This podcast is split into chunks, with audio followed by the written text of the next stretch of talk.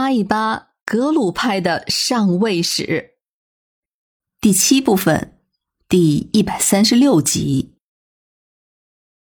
我们前面花了整整的四集来详细讲解了这个钦定藏内善后章程的主要条款，可能听众朋友们听起来是有些枯燥，这个可以理解，因为在这一段几乎就没有什么故事性了。但是我们的这个专辑。名字就叫格鲁派的上位史，实际上讲述的就是格鲁派在朝廷和地方势力的扶持下，从无到有，从西藏本土的最后一个教派，逐渐走上西藏控制顶峰的这个整个过程。在这当中，当然是少不了格鲁派和中央朝廷他们之间的恩怨情仇的。就在钦定藏内善后章程颁布的二十四年之后，清廷又颁布了钦定理藩院则例，在其中有细化和丰富了之前章程中的一些规定。这基本上就是清廷治理西藏的顶峰了。自此，对西藏的体制也就只是修修补补，再没有什么大的变动了。之后再出的事儿。也差不多都是人的问题，而不是体制的问题了。这也就足见这两个制度的完备程度。其实说白了，这些文件的核心就是两个字，那就是控制。在章程中还有两条是我们前面没讲过的。第十二条，达赖喇嘛和班禅额尔德尼在世时。其亲属人员不准参与政事。第二十二条，达赖喇嘛所辖寺院之活佛及喇嘛，一律详造名册，与驻藏大臣衙门和达赖喇嘛处各存一份，以便检查。再联想到前面我们说过的，驻藏大臣有权决定寺院堪布的任命，那么实际上。驻藏大臣就不仅仅是代表朝廷来管理西藏的政务，甚至还要插手宗教事务的。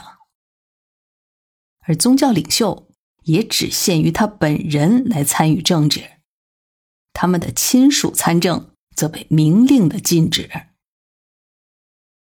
我们一直说，清廷的宗旨是政教分立，既要保证格鲁派在西藏的影响力。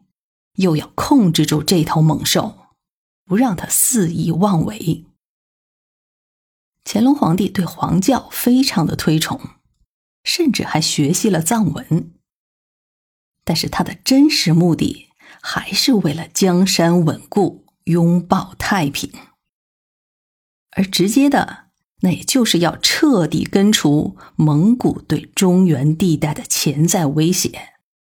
这一点才是所有问题的关键。钦定藏内善后章程的出台，集中了乾隆皇帝的心血。而就在短短的两年之后，乾隆五十七年，他更是一手炮制出了《御制喇嘛说》，后来还用满汉、蒙古和藏文分别书写，就刻制在一块碑的四面儿。而这个碑至今依然端放在雍和宫大殿前面的广场上。在某种意义上，喇嘛说是乾隆皇帝治藏，甚至说是他管理黄教的纲领性的总结，也是将他此前在几十年里处理西藏事务的政治出发点公之于众，并加以解释。当然。这必然是在西藏大局已定、体制完备的情况下才可能公示出来的。正是在这篇的喇嘛说里，他揭开了那个新皇教及所以安众蒙古的这个国策。可能直到此时，蒙古和西藏才能明了。从顺治帝开始，直到乾隆帝。长期以来，清朝对西藏的尊崇、隐忍，到管制、放权，再到平乱、控制的整个过程，是围绕着西藏各派，还有蒙古的各个部落。这里面主要是土默特部、科尔克部，还有和硕特部和准噶尔部。这两百年来的争斗，其实都是权力的游戏。而那尊铁王座，实际上一直就在北京的紫禁城中。